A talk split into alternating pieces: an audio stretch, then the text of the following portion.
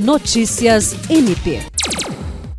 Nesta quarta-feira, o Procurador-Geral de Justiça Danilo Lovisaro do Nascimento esteve na Assembleia Legislativa do Acre, ocasião em que foi recebido pelo presidente Nicolau Júnior e o primeiro secretário, deputado Luiz Gonzaga.